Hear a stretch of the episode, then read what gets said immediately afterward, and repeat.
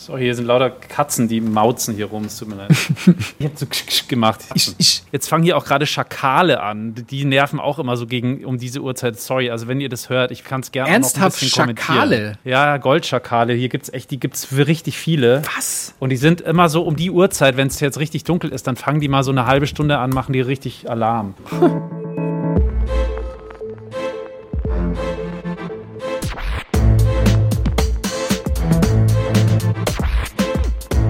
Klassik für Klugscheißer. Herzlich willkommen zu Klassik für Klugscheißer, Folge 12. Ich bin Uli Knapp, Servus. Schönen guten Tag auch von mir, mein Name ist Lauri Reichardt. Eine Klassik für Klugscheißer Folge mit einer Urlaubsausgabe. Es ist heute so, dass Lauri nämlich wirklich im Urlaub ist. Ja, und sogar da arbeite ich. Bin ich nicht aufopferungsvoll, Uli?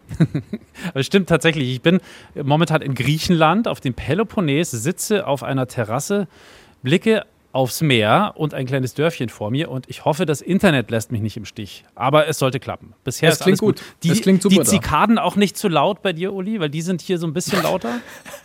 nee, ich höre hör keine, keine Zikaden zirpen. Ist alles sehr okay, angenehm. Sehr gut. Bin auch ganz froh drum, weil das würde mich wirklich neidisch machen. Was machst denn du da so? das tut mir leid. Ja, also in der Regel das, was man halt so treibt im Urlaub, schwimmen, essen, sonnen, lesen, Musik hören und so weiter, mich mit Freunden treffen. Ich kenne hier ein paar Leute im Dorf. Eigentlich ganz gemütlich hier. Urlaub halt. Genau. Und äh, ich wollte sogar eine Biografie lesen im Urlaub. Ich mache das ja eigentlich ganz gern. Ich nehme immer Musikerbiografien mit. Ich habe mir sogar auch wieder für diesen Urlaub eine gekauft, aber die habe ich zu Hause im regnerischen Deutschland liegen gelassen. Oh. Okay, was wolltest du lesen? Es wäre um Clara Schumann gegangen, aber ja, dann geht es jetzt halt nicht um Clara Schumann, mache ich jetzt halt Kreuzworträtsel. Und du so? Äh, ich hänge hier im Homeoffice fest, wie immer halt. Ähm, kein Urlaub bislang. Ich sitze jetzt mit dem Rücken zum Inneren des Schranks, habe ich mir von einem Technikkollegen erklären lassen, dass es besser sei. Und links und rechts habe ich so Kleidersäcke von Anzügen aufgehängt an den Schrankwänden. Also ich hoffe, es klingt jetzt weniger hallig und ähm, das mache ich so, ja.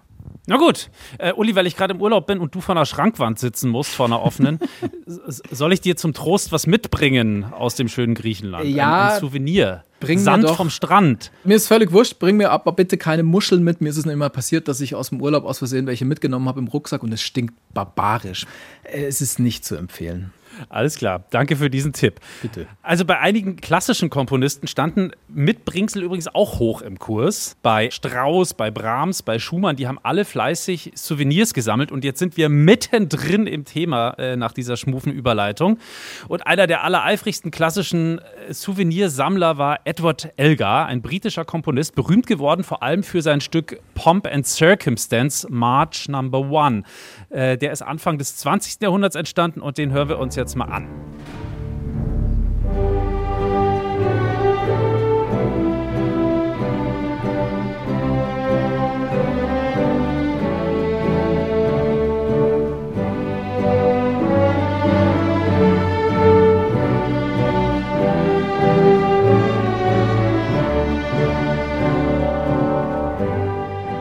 Also mir fällt gerade auf, wenn ich da so runterschaue, Marschmusik passt wirklich nicht so zum relaxten Griechenland. Jedenfalls egal. Ähm, also wo dieser Edward Elgar hingekommen ist, irgendwas hat er immer mitgehen lassen aus dem Urlaub. In den 1890ern zum Beispiel war er samt Gattin in Bayern im Urlaub. Und da hat er aber nicht den obligatorischen Maskrug vor der Wiesen mitgenommen. Äh, nein, die beiden waren rund um Garmisch unterwegs und haben sich da dann inspirieren lassen von den bierseligen, schunkelnden, schuhplattelnden und jodelnden Bayern. Bayern. Wie du merkst, gab es auch damals schon Seppel-Klischees. Und deswegen schreibt der Herr Elger unter sein Opus 27, das heißt From the Bavarian Highlands, schreibt er drunter Adapted from the Volkslieder and Schnaderhüpfler. Schnaderhüpfler. Klingt auf, je ja, Schnaderhüpfler. Klingt auf jeden Fall deutlich nobler als so eine typische Bierzeltschunkelei. Eher so ein bisschen wie äh, My Musi meets King's College Mashup. Hier ist es. Hören wir mal kurz rein. Ah,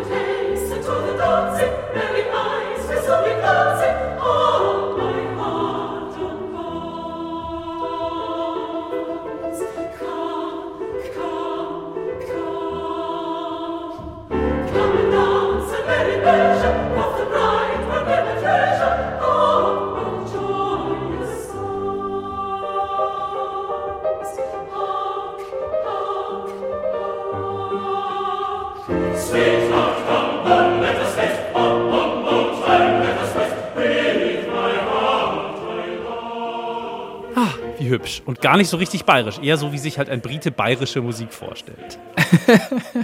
So wie wenn die Monty Pythons im Urlaub in, Engl in, in Bayern sind und dann was aufschnappen. Genau. Also alles so ein bisschen Touri-mäßig, folkloristisch, was Edward Elgar da aus Bayern mitgebracht hat. Äh, sowas wäre dem nächsten Kandidaten unter den klassischen Souvenirsammlern völlig fremd gewesen. Bela Bartok, ein bekannter ungarischer Komponist, der gilt als wichtigster Vertreter der musikalischen Moderne und ist auch äußerst bedeutsam wegen seiner berühmten Volksmusikforschungen. Bevor wir über den sprechen und über seinen Sammeldrang, hören wir doch mal kurz in ein Stück aus seinen ganz berühmten rumänischen Volkstänzen.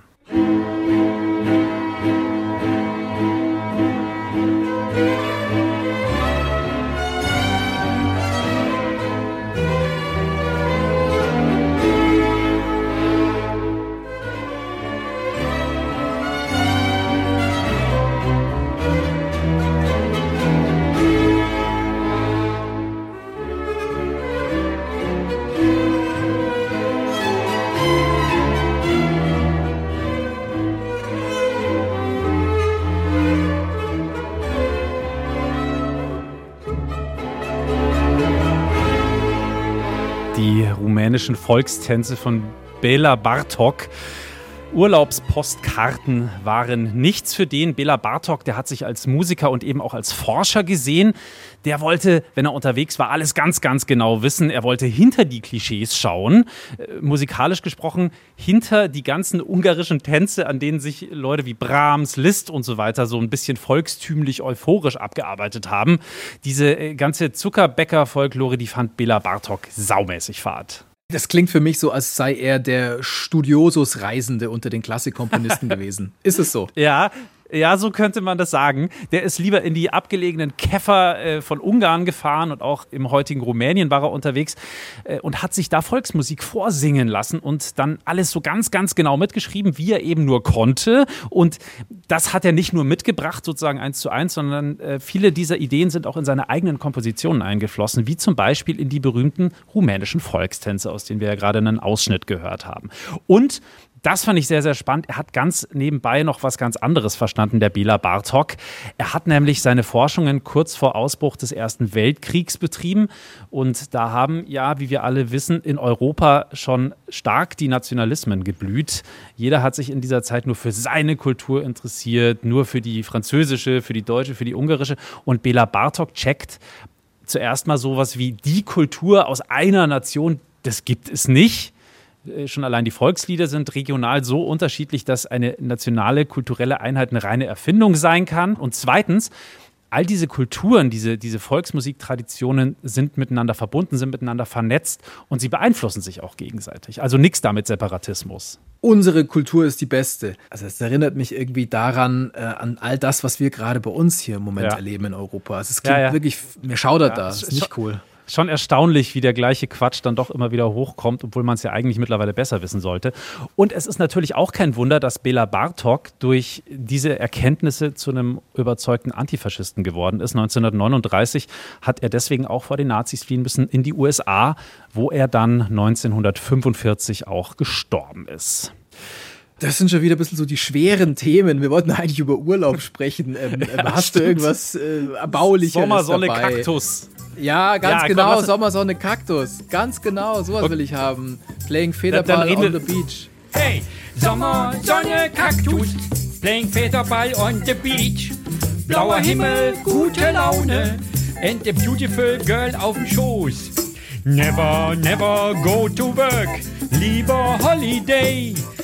Gitarre um den Hals, schnell gekämmt, ja, das ist the way.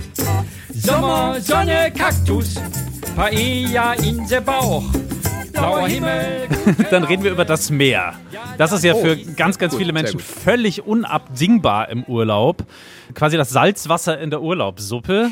Das Meer, das tiefste Wasser von allen und wie wir wissen, sind äh, stille Wasser tief, aber andersrum wird ja kein Schuh drauf. Tiefe Wasser sind oft alles andere als still. Es gibt ja sogar eine ganze Menge Geräusche im Meer, äh, menschengemachte Geräusche, keine Ahnung, Bohrinseln, die Schiffe, die da drüber donnern und so, Geräusche von Tieren, die berühmten Wahlgesänge und dann noch so ein paar Klänge, die sich nicht direkt zuordnen lassen. Willst du ein berühmtes Beispiel dafür hören? Für ein ganz mysteriöses Geräusch äh, namens Bloop. Bloop. Okay, was ist das? Der Bloop, der klingt so. Okay, ja, es, es erinnert mich so ein bisschen an, ah, ja, so, so ein Sonar. Also man kennt es aus Pudding. Filmen irgendwie, so dieses Geräusch. Genau, der finde ich auch, hat so ein bisschen was futuristisch Mysteriöses. Der Bloop Ja, wurde ja. 1997 im Südpazifik aufgenommen von sogenannten Hydrophonen. Das sind so Unterwassermikros, die überall auf der Welt in den Meeren verteilt sind und teilweise sogar bis zu 5000 Kilometer voneinander entfernt sind. Und trotzdem haben mehrere so weit voneinander entfernte Hydrophone diesen Bloop aufgenommen. Das heißt also, dieser Bloop ist ultraweit um die Welt gereist. Und dann ging es natürlich los. Was ist das für ein Geräusch? Woher kommt dieses komische Ding? Viele haben geglaubt, dieses Geräusch muss von einem Tier stammen, von einem Tiefseemonster oder sowas. Aber nach zehn Jahren war dann klar, es ist doch leider, leider alles etwas unspektakulärer als gedacht. Die Ursache für den Bloop war nämlich einfach ein lames Eisbeben in der Antarktis. Aber immerhin wurde der Bloop immer wieder in Comics, Romanen und in Filmen verwurstelt. Okay, und in der Musik, wie schaut's da aus? Äh, dazu habe ich leider nichts gefunden, aber es gibt ja mittlerweile viele Klangkünstlerinnen und Klangkünstler, die Naturgeräusche in ihre Kompositionen verwursten. Und wenn es einfach nur Wahlgesänge sind oder so. Ja, oder ähm, das hier. Hör dir mal das an.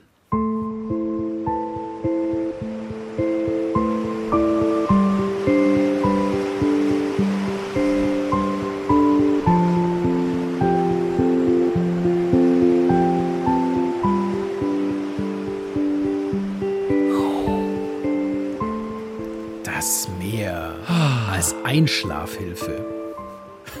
Oder um, um Babys in den Schlaf zu wiegen. Das funktioniert angeblich tatsächlich. Habe ich mir zumindest sagen lassen von Menschen mit Babys. Die nehmen diese Playlist gerne her. Okay, cool. Ja gut, aber wir wollen jetzt mal ein bisschen was Ernsthafteres machen und vor allem mit Anspruch. Das Meer in der Musik.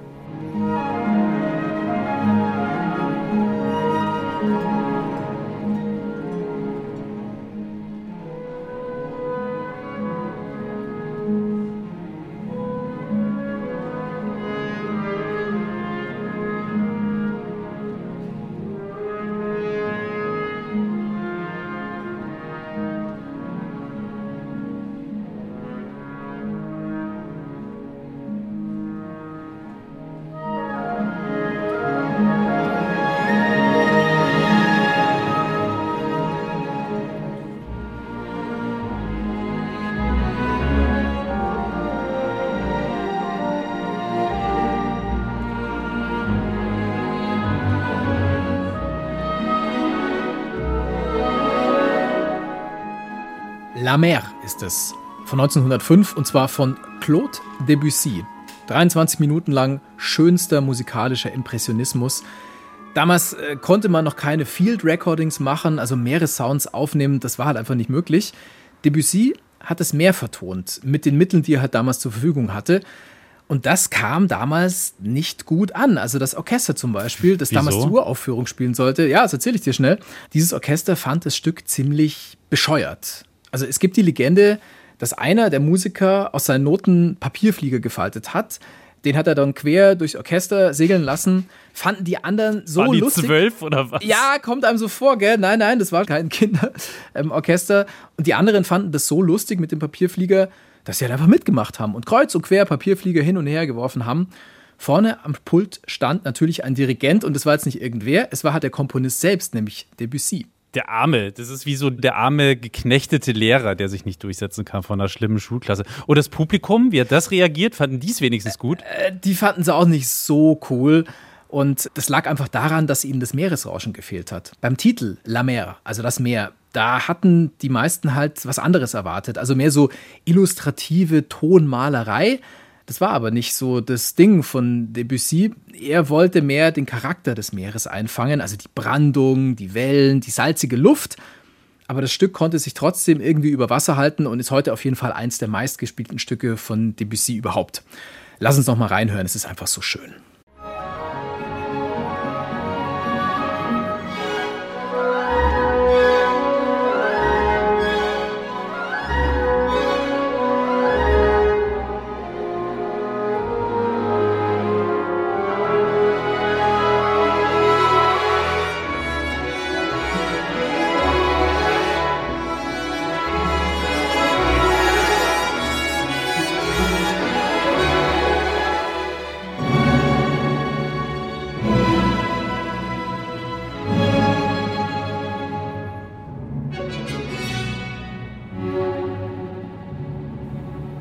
Ich könnte mich reinlegen. Es ist wirklich ein sehr, sehr, sehr ja. schönes Stück. Hörst du sowas, wenn du am Strand liegst, Lauri? Also La Mer habe ich bisher noch nicht gehört. Könnte aber durchaus passieren, nachdem du es mir jetzt nochmal vorgespielt hast. Es passt ja auch zu meiner derzeitigen Situation thematisch ganz gut. ja, es ist ein bisschen, ähm, ja, wie soll man sagen, mit dem Holzhammer, aber ja, doch, doch. Also ich glaube, das könntest du ja am Meer gut anhören. Bei dir ist es also doch sagen so- wir mal so, die, Ja? die griechischen Strandbars spielen durchaus, wie soll ich sagen, fordernde Musik im Sinne von saunervig zum Teil. Insofern könnte so ein bisschen DBC zwischendrin gar nicht schaden. Ja, also ich habe jetzt auch eher gemeint, dass du es vielleicht selber auf dem Kopfhörer dir ähm, anhörst und nicht unbedingt zum DJ in der Strandbar hingehst und sagst, hey, leg mal ähm, Debussy auf, geiler DJ, äh, La Mer, neuer Track von dem, dauert auch nur 23 Minuten. Das meinte ich nicht. Aber ich weiß ja, du machst dir immer Playlisten für den Urlaub, wenn du, wenn du losfährst. Ähm, was ist denn so drauf? Also was hörst du gerade jetzt so zum Beispiel, wenn du am Strand bist? Das ist bei mir immer wirklich sehr, sehr grob gemischt. Ich glaube, das könnte ich niemand anders zumuten. Äh, Bildet aber auch ganz gut meinen Musikgeschmack ab, den ich auch wiederum fast niemand anders zumuten kann, zumindest nicht in seiner Verschiedenheit. Also da findest du irgendwie Deutschrap, gerade aktuell von Edgar Wasser, den höre ich momentan viel. Da sind dann aber auch zum Beispiel die Lieder ohne Worte drauf von Mendelssohn.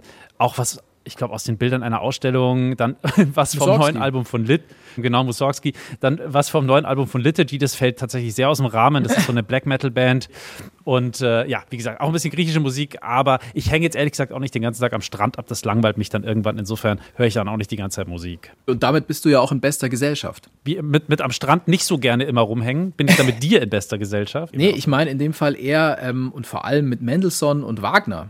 Also Felix Mendelssohn Bartholdy zum Beispiel, der war mit 21 Jahren ein ganzes Jahr lang in Italien unterwegs. Aber so vor 180 Jahren, da war das jetzt noch nicht so cool, einfach am Strand nur rumzufläzen. Das war gesellschaftlich nicht akzeptiert. Die hatten auch noch keine coolen Speedos und noch keine coolen Strandbars damals. Ganz genau, also er konnte nicht hingehen und sagt, leg mal den und den auf und dann geht's hier voll ab. Nee, nee. Und einen Batida de Coco bitte. Ja, genau, genau. Oder äh, was weiß ich, was man, was, was trinkt man denn in Griechenland gerade so am Strand? Frappé? Die trinken alle Mythos. Ah, Mythos, ja, Das, gutes Lo Bier, das, das, ich. lokale das, Bier. Das kenne ich. Mythos Und. Frappé. Also, ähm, Felix Mendelssohn Bartholdy. Er ist rumgereist in Italien. Er war in Venedig, in Rom, in Florenz, Neapel, Mailand, Genua, Pompeji. Also, er hat sich's wirklich komplett gegeben. Also weniger Urlaub, sondern richtig so Bildungsreise und so. Das ist ja schon, glaube ich, auch so, dass so eine Italienreise damals einfach gemacht werden musste. Zumindest wenn man was auf sich gehalten hat, dann musste man da einmal hin. Goethe war ja auch in Italien unterwegs oder auch Richard Wagner war da unterwegs. Es gibt sogar, habe ich gesehen, auf Wikipedia den feststehenden Begriff von der Italiensehnsucht, die Leute damals reihenweise gepackt hat. Kunst, Wein, Amore und so weiter und so fort. Ja, also das kann man auf jeden Fall so sagen. In seinen Briefen hat Mendelssohn jedenfalls eher so von den antiken Bauwerken geschwärmt und nicht so sehr vom Strand. Und das, was er da gesehen hat, das hat er später als Inspiration genutzt für seine italienische Sinfonie. Da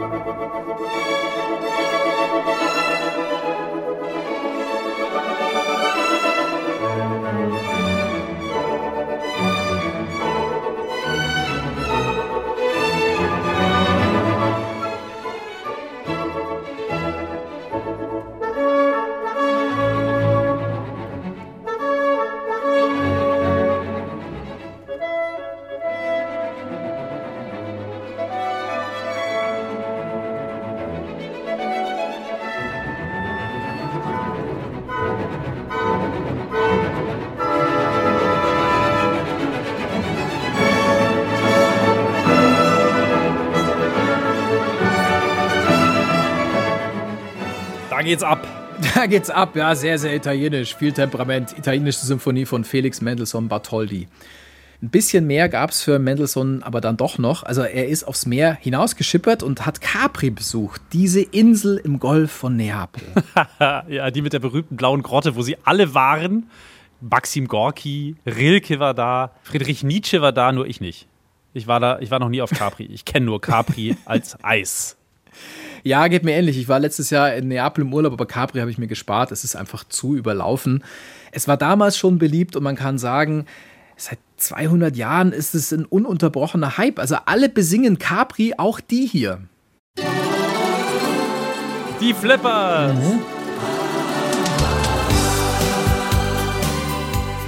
Wenn bei Capri die rote Sonne im Meer versinkt. Himmel die bleiche Sichel des Mondes Blick. Wundervoll. Ziehen die Fische mit ihren Booten aufs Meer hinaus. Und sie legen im weiten Bogen die Netze aus. Und bei den Flippers darf nie fehlen die elektronische Tom. Dum, du, dum, du, duf, duf, duf, duf, du, duf, duf, duf, duf. Großartig, großartig. Die Flippers. Il Flipperi. Der Song heißt Capri Fischer. Er ist aber gar nicht von den Flippers, sondern es Was? ist ein Cover. Ja, wusstest du nicht, oder? Nein. Nein, das wusste ich nicht. Aber danke, dass du gerade mein Weltbild zumindest ein Stück weit zerstört hast. Was Ja, kannst du bitte. nicht einfach so ohne, ohne Vorwarnung sagen? Entschuldigung, Ja. übrigens, wenn da hinten gerade, wenn es hin und wieder knattert, hier fahren gerade so ein paar griechische Halbstarke immer durch die Gegend mit ihren Motorrädern. Es ist normal, es ist normal. Sorry. Das Original von diesem großartigen Song ist übrigens von einem Mann namens Gerhard Winkler, der hat es komponiert, 1943 schon. Der Text stammt von Ralf Maria Siegel. Das ist der Vater von Ralf Siegel, von dem Schlagerralle Ralf Siegel. Wusste ich alles nicht. Ja, und Capri Fischer ist dann später erst in der Version von Rudi Schurike, einem Schlagersänger, Ende der 1940er ein Welthit geworden. Okay, und Welthits werden halt gecovert. So ist es. Jetzt zum Beispiel von den. Flippers. Absolut. Ja. Okay, aber jetzt zurück zu Capri. Da herrscht heute natürlich Massentourismus, aber zu Mendelssohns Zeiten, also jetzt vor knapp 200 Jahren, da war es noch nicht so überlaufen. Mendelssohn ist jedenfalls ganz begeistert von dieser blauen Grotte und er schreibt 1831 an seine Familie, ich zitiere, das Meer aber ist durch und durch vom Sonnenlicht beleuchtet und erhellt, sodass der schwarze Kahn auf einer hellen, glänzenden Fläche schwebt. Die Farbe ist das blendendste Blau, das ich je gesehen habe, ohne Schatten, ohne Dunkelheiten, wie eine Scheibe des hellsten Milchglases. Wow, die Jungs haben schon richtig Gefühle gehabt damals, gell? Ja, Und konnten sich sehr gut ausdrücken. Schon Und irre. vielleicht auch einen Tee, wer weiß es. Ja, vielleicht auch. Ich schaue gerade übrigens auch aufs Meer, aber das Ionische Meer vor mir liegt gerade eher so sehr pechschwarz da unten. Also wenig Gefühl zum Meer von mir hier gerade kannst du erwarten. Also ich werde nicht poetisch, keine Sorge. Ich sehe es eigentlich gar nicht richtig, weil es so schwarz ist. Okay, okay, gut, ja. Also wie das bei Mendelssohn war, ob der damals dann ja, zum Beispiel im Meer gebadet hat, ähm, das weiß ich leider nicht, aber vielleicht weiß es ja jemand von euch, von unseren Klugscheißerinnen und Klugscheißern. Ähm, wenn ihr das wisst, dann schreibt uns gerne eine Mail an klugscheißer.br-klassik.de, Klugscheißer mit Doppel-S, überraschenderweise. Und auch wenn ihr sonst irgendwas zu diesem Podcast loswerden wollt, also wenn ihr Lob habt, wenn ihr Kritik habt, wenn ihr Themenvorschläge habt oder vielleicht auch wenn ihr einen Urlaubstipp für mich habt, ich habe nämlich noch kein Ziel, äh, dann immer her damit. Ich bin nämlich noch auf der Suche nach einem schönen Ziel. Alles im Umkreis von ungefähr 1000 Kilometern. Das wäre schön. Ähm, wer auf jeden Fall baden war, und da weiß ich es ganz sicher, das ist Richard Wagner. Aber jetzt nicht schön in blendend blauem Meerwasser, wie wir es gerade gehört haben, sondern in einer braunen Schlammbrühe im Kurort Marienbad im heutigen Tschechien. Ah, er hat Moorbäder genommen. Ein Moorbad, ja. eklig. Äh, ja, das klingt ekelhaft, aber damals war es halt the shit. Also farblich und äh, auch sonst äh, waren Moorbäder einfach das Ding. Äh, vielleicht nicht ganz so en vogue und Instagrammable wie die Blaue Grotte, aber auch da in Marienbad, da haben viele berühmte Musiker und Komponisten Urlaub gemacht. Also zum Beispiel Chopin, Bruckner, Mahler. Die waren da alle und die saßen dann eben in einer dieser Heilquellen und konnten sich die Nervosität förmlich wegbaden. Das war jedenfalls der Plan von Richard Wagner, der wollte das so machen. Der hockt da also in dieser matschepampigen Schlammbrühe und will sich einfach nur erholen. Aber das Einzige, was ihm durch den Kopf geht, ist Musik, Musik, Musik. Er hat nämlich während seiner Kur an zwei Opern gleichzeitig gearbeitet. An der hier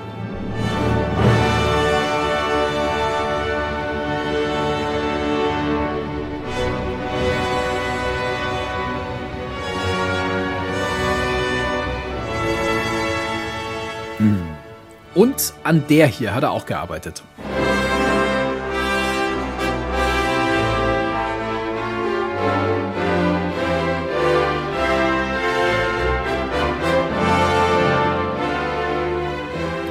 Äh, Lauri, hast du sie erkannt, die beiden Werke? Ja, ja, natürlich. Gerade auch beim letzten wären ja sonst wirklich alle Nürnberger unter unseren Hörerinnen und Hörern entsetzt. Ja, waren die Meistersinger äh, von Nürnberg gerade, äh, von Richard Wagner. Ganz genau. Und davor Lohengrin eben auch von Wagner. Aber also dann, Uli, war doch das Moorbaden eigentlich relativ erfolgreich.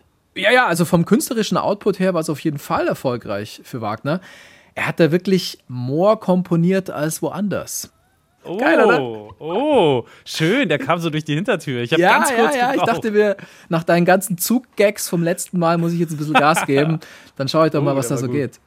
Aber Wagner ist völlig frustriert abgereist. Ähm, er kann es überhaupt nicht genießen und er fühlt sich eher, als säße er auf glühenden Kohlen. Das wiederum kann ich gut nachvollziehen. In dieser heißen Pampe fände ich es, glaube ich, auch anstrengend. Ich bade zwar gerne, aber dann doch lieber im erfrischenden Meer und nicht so sehr im Moor.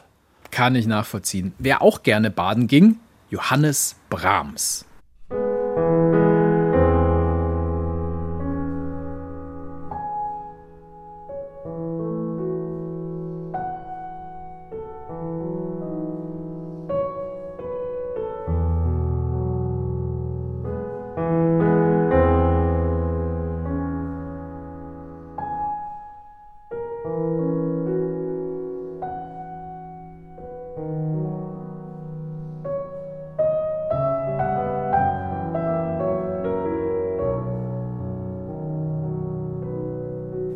Johannes Brahms ist es aus sieben Fantasien für Klavier, Opus 116, die Nummer 4, ein Intermezzo in E-Dur. Brahms ist 1876 auf Rügen und ihm gefällt es da richtig gut. Also er quartiert sich in Sassnitz ein, das ist ein sehr schönes Fischerdorf. Jeden Tag ist er im Meer, er flätzt in seiner Hängematte rum und er lässt sich's ganz einfach gut gehen. Bloß irgendwann wird es ihm halt dann doch ein bisschen zu fad, so wie dir, Lauri, wenn du zu lange am Strand darbst und deshalb lädt er sich einen Freund ein. War ja auch immer so. Wir nehmen auch öfter mal Freunde mit in Urlaub, gerade auch wieder. Dann habe ich immer einen Spielgefährten, wenn mir zu langweilig ist. Und, und wen hat Brahms sich da mitgenommen an die Ostsee? seinen Komponistenkollegen Georg Henschel. Mit dem hat er ähm, dann zusammen Urlaub gemacht und im Meer gebadet. Und Brahms entblößter Oberkörper, der hat diesen Henschel anscheinend dermaßen beeindruckt. Also jedenfalls konnte Henschel sich noch Jahre später an Brahms in Badehose erinnern. In seinen Aufzeichnungen erwähnt er Brahms muskulöse Gestalt und sein Schmerbäuchlein. Also, Hä? ja, ja, genau, hä, hä. Schmerbäuchlein klingt ja eher nach Plauze. Und dann aber Vielleicht war er fett Gestalt. thin, wie der Engländer sagt. Er war was? Das sind so Leute, die so eigentlich total dürr sind und dann plötzlich aber auf einmal irgendwie so einen Bauch haben und dann aber wieder dürr sind. Ah, also okay, dürr, gut. Mhm. dürre Beinchen, dürre Ärmchen, vielleicht sogar ein bisschen muskulöser Oberkörper und dann plötzlich so ein Bauch. Ah, okay, aber wo einfach so ein Sixpack Bier drin hängt. Wer weiß. Also, äh, ich erkläre mir diesen Gegensatz aus muskulöser Gestalt und Schmerbäuchlein so, dass Brahms vielleicht damals mehr so auf Masse trainiert hat und nicht auf Definition. Und da kann es ja mal sein, dass man halt einfach massiv muskulös ausschaut, aber halt dann doch so ein Pläuzchen vor sich herschiebt. Und Henschel erinnert sich dann auch daran, dass Brahms ihm ja diesen etwas merkwürdigen Badetipp gegeben hat. Und der geht so: unter Wasser doch einfach mal die Augen offen halten, weil es ist angenehm und stärkend für die Augen. Ich finde eher, es ist möglich, aber sinnlos. Brennt wie Hölle und sehen tut man auch nichts unter Wasser mit offenen Augen. Ja, also Aber jeder, wie er mag. Also, also ich finde diesen Tipp auch etwas gewagt, sagen wir es mal so. Aber vielleicht liegt es auch daran, Brahms hatte den Kopf voller Musik, der hat auf Rügen seine Die Augen voller Salzwasser. Ja, und den Kopf voller Musik, aber kein Wasserkopf. Er hat auf Rügen seine C-Moll-Symphonie zu Ende geschrieben. Das ist die hier.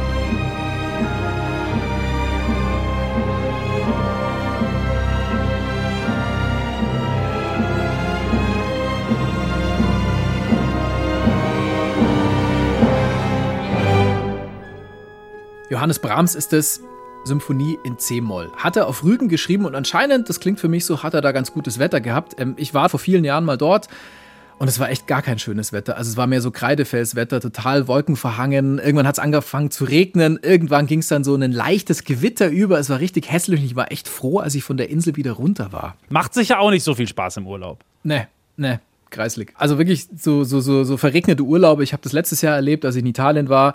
Da hat es mir Neapel sauber verregnet. Und ich bin dann tatsächlich früher heimgefahren. Und es hat sich auch gelohnt, weil ich mir gedacht habe, was soll ich hier noch abhängen? Daheim war es ernsthaft wärmer und es war einfach schöner. Aber die Spaghetti waren nicht so gut. Ja, die waren schlecht hier. Ist richtig. Und natürlich ist auch äh, bei den Reisen unserer klassischen Komponisten, Reisenden ziemlich viel schiefgelaufen. Nur waren Reisefails eben damals, keine Ahnung, keine überbuchten Flüge oder schlechte Pizza oder so. Äh, von einem ziemlichen Reisefail von damals, haben wir ja schon mal erzählt, Johann Sebastian Bach ist zu Fuß gelaufen von Arnstadt nach Lübeck. Das sind über 400 Kilometer, weil da der berühmte Dietrich Buxtehude gelebt hat. Von dem war er Fan. Und Bach hätte womöglich auch ganz gern gleich seine Stelle übernommen. Herr Buxtehude war schon älter. Die hätte er sogar auch haben können. Bedingung war, Buxtehude wollte, dass Bach im Gegenzug seine Tochter heiratet. Äh, darauf hatte Bach wiederum keinen Bock. Und dann ist er wieder zurückgegangen, was man halt so macht, 400 Kilometer zu Fuß. Diese Hornhaut muss es in sich gehabt haben. Der war sicher fünf Zentimeter größer, als er wieder zu Hause war. Auf, ey. Die, denn damals gab es noch keinen Hornhauthobel. Die ganze Story, nebst musikalischem Mitbringsel von dieser Reise, könnt ihr übrigens in unserer Plagiate-Folge nachhören. Downloadbar überall da, wo es Podcasts gibt. Aber natürlich kommen wir an einem gar nicht vorbei, wenn wir über Reisen reden wollen. Das Wunderkind aller Wunderkinder, geboren in der Getreidegasse 9 in Salzburg. Uli, wen meine ich? Den mit den Kugeln. Genau, den mit den Kugeln. Wolfgang Amadeus Mozart. Der ist ja nur 35 Jahre alt geworden, leider, aber davon war er mehr als zehn Jahre auf Reisen. Unter anderem, weil der Herr Papa ja schon sehr früh erkannt hat, dieses Wunderkind. Das muss man an den Fürstenhöfen in ganz Europa herumzeigen. Dann klingelt nämlich die Kassa. Nur ganz so einfach war es natürlich nicht. Diese Reiserei, die war schon sehr, sehr strapaziös damals. Denn wie ist man damals gereist? Genau, mit der sauengen, harten Kutsche auf holprigen Wegen. Nachts hat man in irgendwelchen abgeranzten Gasthäusern gepennt. Es muss höllisch unbequem gewesen sein. Von einer späteren Reise hat Mozart mal an seinen Vater geschrieben, habe ich rausgekramt. Äh, zwei ganze Posten fuhr ich die Hände auf dem Polster gestützt und den Hintern in Lüften haltend. Zur Regel wird es mir sein, lieber zu Fuß zu gehen, als in einem Postwagen zu fahren. Der hat sich also freiwillig sozusagen so lange abgestützt, dass der Hintern nicht immer auf dem, auf dem Sitz äh, rumgerumpelt ist. Brutales und dann Workout, hat das so natürlich für den Trizeps. ja, genau. Und ich glaube, der Herr Papa, das ist eine andere Anekdote, fand das gar nicht so gut, weil Mozart ja seine Hände eigentlich zum Klavierspielen braucht und da eigentlich nicht irgendwie äh, drauf sitzen sollte. Und dann hat es natürlich auch ewig gedauert, dieses Reisen. Man brauchte äh, etwas dazu, das ich selber nicht besitze, nämlich Geduld und zwar viel Geduld. Diese Kutschen hatten nämlich nur so zwischen 5 und 7 km/h auf dem Tacho. Maximum. Also es hat gedauert und gedauert. Wie lange hat denn so eine Reise dann damals gedauert? Also nehmen wir mal an, Mozart wollte von Salzburg nach München. Ja, also da wären heute mit Auto oder Zug knapp so zwei Stunden drin zwischen Salzburg und München. Damals hat es halt mal flotte zwei Tage gedauert. Aber der Mozart, der war ja Kummer gewohnt. Der ist ja schon als kleines Kind mit sieben, wie gesagt, durch ganz Westeuropa getingelt. Und so jung damals natürlich auch nicht freiwillig. Seine berühmteste Reise ging dreieinhalb Jahre lang, muss man sich mal vorstellen, von 1763 bis 1766. Der war anfangs da sieben Jahre alt, also was für eine Plagerei. Der ist da von, von Salzburg über ganz viele Städte in Deutschland, Augsburg, Mannheim, Frankfurt gereist. In Frankfurt hat er übrigens den Tini Goethe auch kennengelernt damals. Dann war er außerdem auch noch länger in Paris und in London. Aber Mozart hatte wirklich einen riesigen Vorteil. Das kann man auch in seinen Reisetagebüchern nachlesen.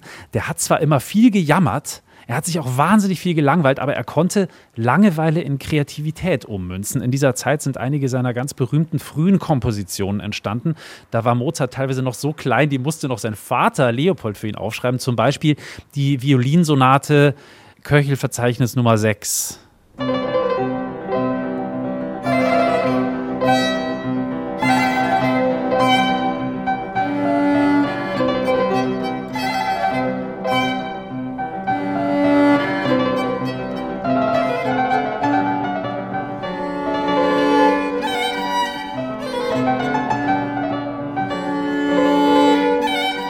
Ja, was man halt so als gelangweilter Siebenjähriger nach einer durchgerockten Kutschfahrt so zu Papier das ist bringt. unglaublich mit sieben. Ja.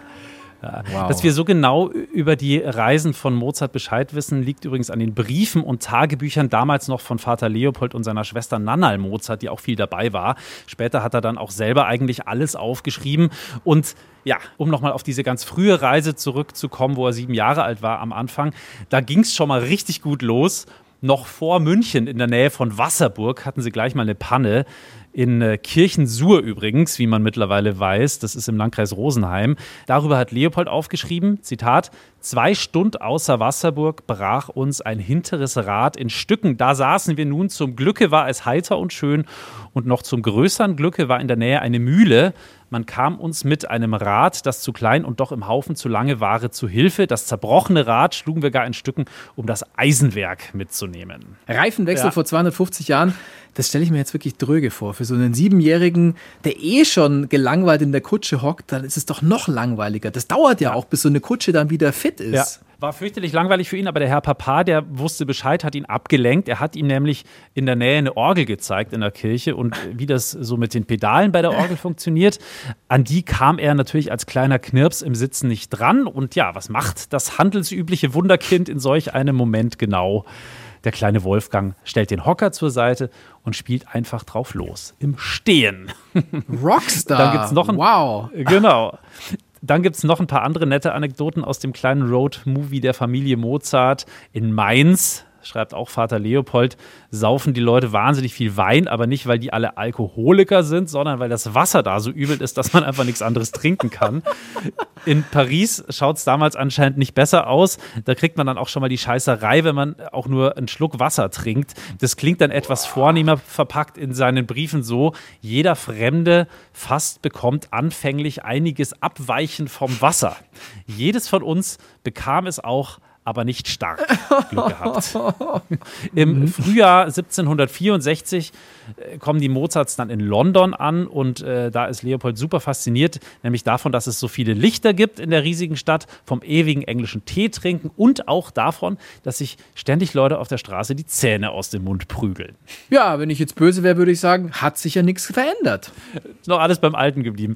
Und beim Abschied aus London, um jetzt nochmal zur Musik zu kommen, ist dann auch Mozarts erste Sinfonie gespielt worden. Die Sinfonie in S-Dur. Das ist die hier.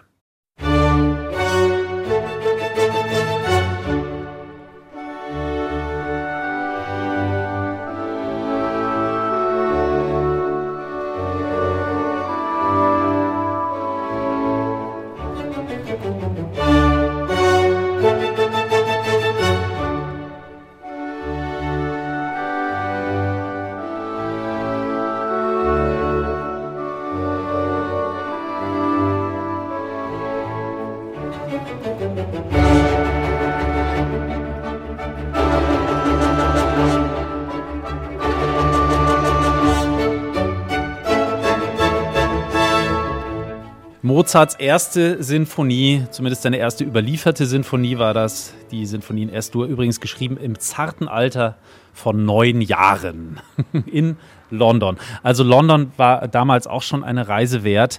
Äh, lass doch mal noch ein bisschen Kontrastprogramm machen, Uli, in unserer Urlaubsfolge hier bei Klassik für Klugscheißer. Warst du schon mal hier?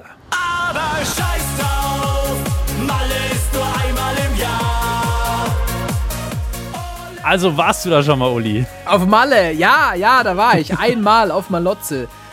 Und ich ärgere mich mittlerweile fast ein bisschen, dass ich erst einmal dort war, weil es einfach so eine schöne Insel ist. Voll, ja. Ja, als ich da war, habe ich den ganzen Urlaub überhaupt nichts mitbekommen vom Sauftourismus. Also gar nichts. Und das war natürlich enttäuschend.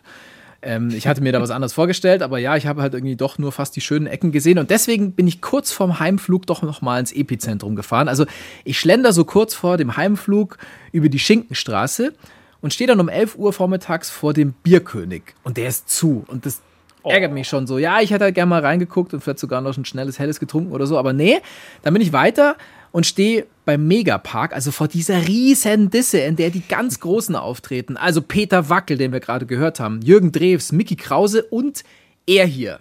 Egal, du hattest mich nach dem Hallo. Der Wendler. Ja, oh ja. Ich weiß gar nicht, ob wir eine einzige Folge ohne den großen Michael Wendler ausgekommen Wir haben ihn einmal vergessen, glaube ich. Einmal haben wir ihn nicht drin gehabt. Ja, ja. Unverzeihlich, das darf eigentlich nicht passieren. Hast du dich denn unter das Partyvolk gemischt dann noch bei deinem kurzen Abstecher in den Megapark, Uli? So ein bisschen Katastrophentourismus noch betrieben vom Heimflug? Ja, ich bin rein. Ich bin auch direkt reingekommen. Äh, und ich kann sagen, morgens um 11 ist im Megapark jetzt noch nicht so viel los. Du kannst es dir so vorstellen, dass die Leute da eher pflichtbewusst rumstehen, also fast ein bisschen wie in der Arbeit. Und dann fangen sie halt an, ihre Aufgabe zu erfüllen. Also sich brav volllaufen lassen zu Kackmucke. Stimmung ist wie im Bierzelt, wenn alle bei der ersten Mass sind und noch so ein bisschen schüchtern rumdrucksen. Also es geht recht wenig.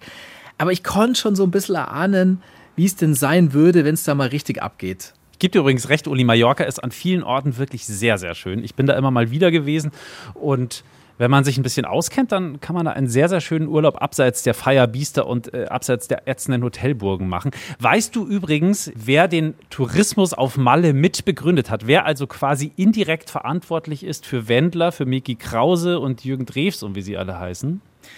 Ich habe eine Vermutung, ich habe es in der letzten Folge ja schon angedeutet, dass ich da eine Vermutung habe. Also ich tippe auf Chopin. Ja, es ist äh, Frédéric Chopin, der große polnisch-französische Komponist und Pianist himself. Der war nämlich wirklich einer der ersten Malle-Touristen aller Zeiten. Der ist schon 1838 dahin gefahren. Da gab es erst seit kurzem eine Fährverbindung und in der Hauptstadt Palma übrigens nicht ein einziges Hotel. Äh, Frédéric Chopin ist dahin mit seiner geliebten Georges Sand, der berühmten französischen Schriftstellerin und feministischen Vordenkerin und äh, auch noch mit deren beiden Kindern. Und man hatte sich eigentlich auf einen langen Aufenthalt eingestellt. Chopin ist vor allem deswegen mitgekommen mit den dreien, weil er gehofft hat, seinen ewigen Husten loszuwerden. Er hatte wohl Tuberkulose und das Klima da sollte sehr gut dagegen helfen, gerade im Vergleich zum harten Pariser Winter. Deswegen sind sie im November dahin gestartet nach Mallorca. Zuerst ist Chopin auch total happy. Er schwärmt in Briefen vom milden Klima da, von den Farben der Natur. Ja, aber dann macht irgendwann, als der Winter gekommen ist, der Spaß doch noch eine Kurve und der ganze Aufenthalt wird zu einem riesigen Reinfall. Das Wetter, ein paar Wochen war es eben gut, aber dann von wegen spanische Sonne, wochenlang regnet es, es wird saumäßig kalt. Chopins Zustand verschlechtert sich immer mehr und Georges Sand schreibt auch in ihrem Buch Winter auf Mallorca, die Villa, die uns Senor Gomez vermietet hatte, wurde unbewohnbar. Die Mauern waren so dünn, dass der Kalk, mit dem die Wände beworfen waren, sich wie ein Schwamm vollsog. Nie habe ich so sehr unter Kälte gelitten, obwohl es in Wirklichkeit nicht sehr kalt war. Aber für uns, die wir es gewohnt sind, im Winter zu heizen, lastete dieses Haus ohne Kamin wie ein eisiger Mantel auf unseren Schultern. Ja, und daraufhin äh, rufen sie dann diverse Ärzte. Chopin schreibt danach, der erste beroch das, was ich ausspuckte. Der zweite klopfte mich ab, um zu erfahren, woher die Spucke kam. Der dritte tastete und lauschte, während ich spuckte. Der erste sagte, ich sei krepiert. Der zweite, dass ich im Begriff wäre zu krepieren. Und der dritte, dass ich krepieren werde. War wohl damals auf Mallorca medizinischer Usus. Und wie es eben so ist auf dem Dorf oder auf einer kleinen Insel, da ist auch nicht so viel mit Schweigepflicht. Die Ärzte erzählen rum, dass der komische Musiker irgendwie doch wohl ziemlich krank ist. Die beiden werden deswegen aus ihrem Haus geworfen. Die Leute haben halt Angst vor Ansteckung. Und deswegen ziehen sie dann in zwei Zellen eines ehemaligen Klosters. Und Chopin arbeitet da an seinen berühmten Prälüde. Und äh, den wiederum hört man zum Teil recht deutlich an, dass er schon mal besser drauf war. Wie dem Prälud Nummer 15 zum Beispiel, auch bekannt als Regentropfenprälud. Das ist dieses hier.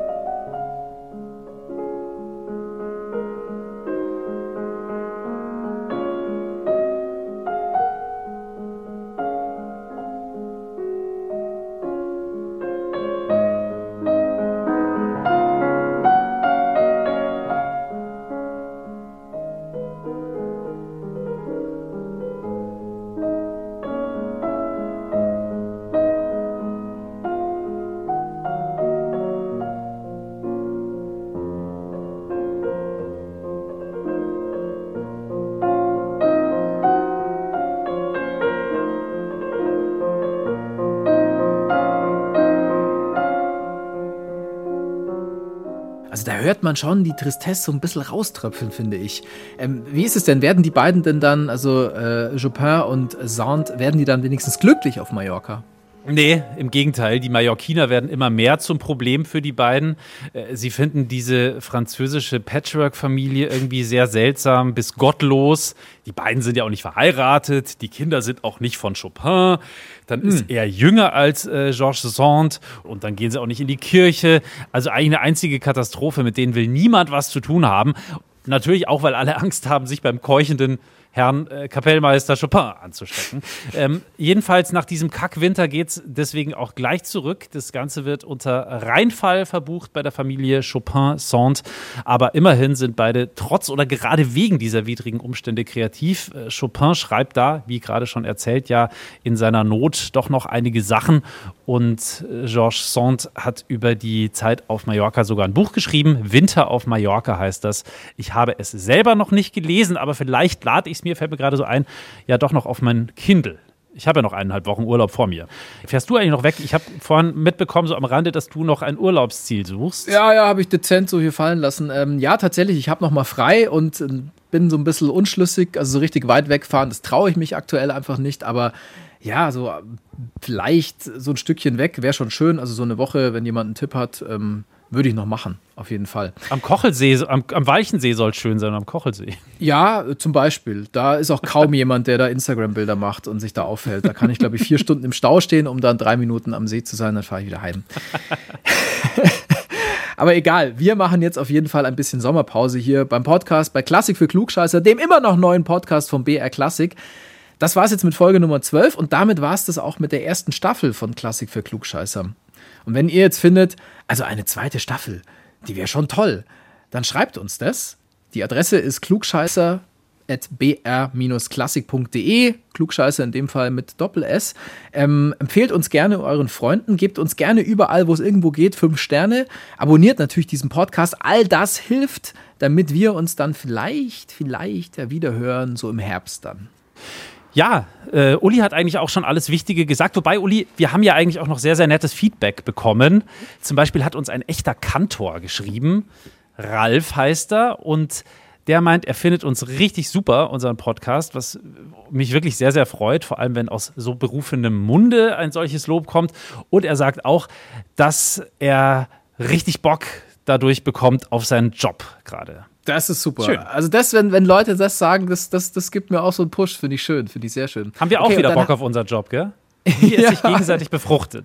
Ja, absolut. Äh, Win-win. ich habe noch eine Mail von Natalie, die hat uns noch geschrieben ähm, und sie hat tatsächlich äh, einerseits einen Fehler aufgedeckt, den wir gemacht haben in unserer Folge Mendelssohn ist eine Tochter, Schumann Das kann ist nicht eine sein. Frau. Ja, doch, es kann sein. Also sie schreibt nämlich, dass wir ungefähr, und sie gibt sogar den Timecode an, bei Minute 8 und 40 Sekunden gesagt hätten, dass Fanny Hensel in der Rollenerwartung des 18. Jahrhunderts gefangen war. Na, das ist Quatsch. Allerdings lebte sie ausschließlich im 19. Jahrhundert. Okay, aber. Ich weiß äh, gar nicht, wer hat's gesagt? Wer ist schuld? Ich war es wahrscheinlich, gell? Oh mein Gott, das passiert ja. Ja. mal. Also sorry dafür, das Ja. passiert, aber danke fürs Hinweisen. Das wollen wir ja auch, dass die. Leute uns gut zuhören, so wie Nathalie. Und dann hat sie noch dazu geschrieben, dass sie äh, den Podcast, wenn ich es richtig gelesen habe, sogar in der Abi-Vorbereitung am musischen Zweig des Gymnasiums gehört hat. Was kam dran? Das weiß ich nicht. Äh, sie schreibt ja nur, ich hoffe, ihr macht noch viele weitere Folgen. Weiterempfohlen habe ich auch schon. Und wer weiß, vielleicht taucht euer Podcast ja demnächst im Musikgeschichteunterricht meiner ehemaligen Schule auf. All das wollen wir hoffen, liebe Nathalie, sowohl das mit dem äh, Unterricht als auch die Tatsache, dass wir uns bald wieder hören mit einer zweiten Staffel. In diesem Sinne wünsche ich mir noch einen schönen Urlaub, dir, Uli, noch eine schöne Homeoffice-Zeit und euch da draußen alles Gute bis demnächst. Ich bin Lauri Reichert und verabschiede mich mit einem äh, zünftigen Kalinichter Kalovradi aus Griechenland.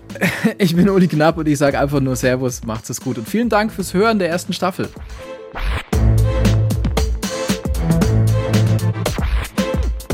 Klassik für Klugscheißer.